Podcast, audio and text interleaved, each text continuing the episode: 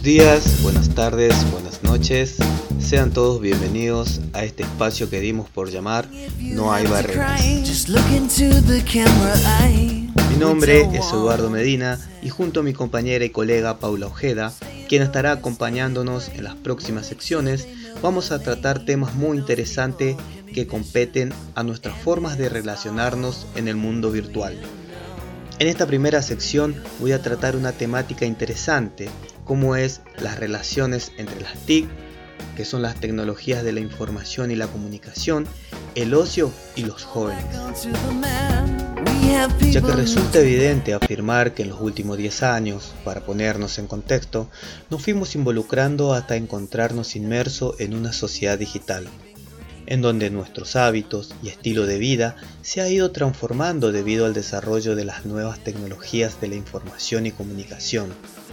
Tanto es así que nuestras prácticas diarias, como la forma de comunicarnos, relacionarnos o hasta incluso hacer compras, se ha visto tecnologizadas.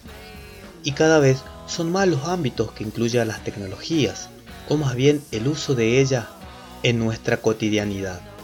En este sentido, se puede afirmar que el ocio, como práctica del ser humano, también se vio involucrado por la influencia de la tecnología y la esfera virtual ligada a Internet, entre lo que se destacan las redes sociales más conocidas como Instagram, Facebook, Twitter, entre otras tantas, como así también el gran crecimiento de los canales de streaming, que son concebidos por sus principales usuarios, los jóvenes, como un nuevo formato de entretenimiento.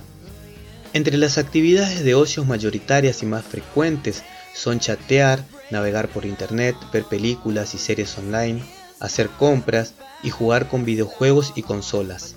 Estas nuevas dinámicas guardan relación con dos grandes factores, la disponibilidad y el aprovechamiento de los crecientes recursos tecnológicos, cada vez con formatos más atractivos y accesibles.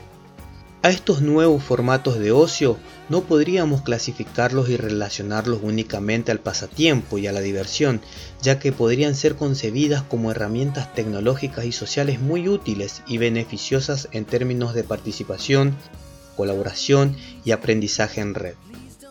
Las redes sociales virtuales han adquirido un rol fundamental entre los denominados jóvenes nativos digitales, jóvenes que al haber nacido en plena revolución digital poseen una mayor facilidad en el manejo de la tecnología. Pero ojo, lo que no significa que su utilización sea la más apropiada y beneficiosa. Muy bien, hasta aquí llegamos en esta primera sección y continuaremos profundizando más adelante. Hasta luego.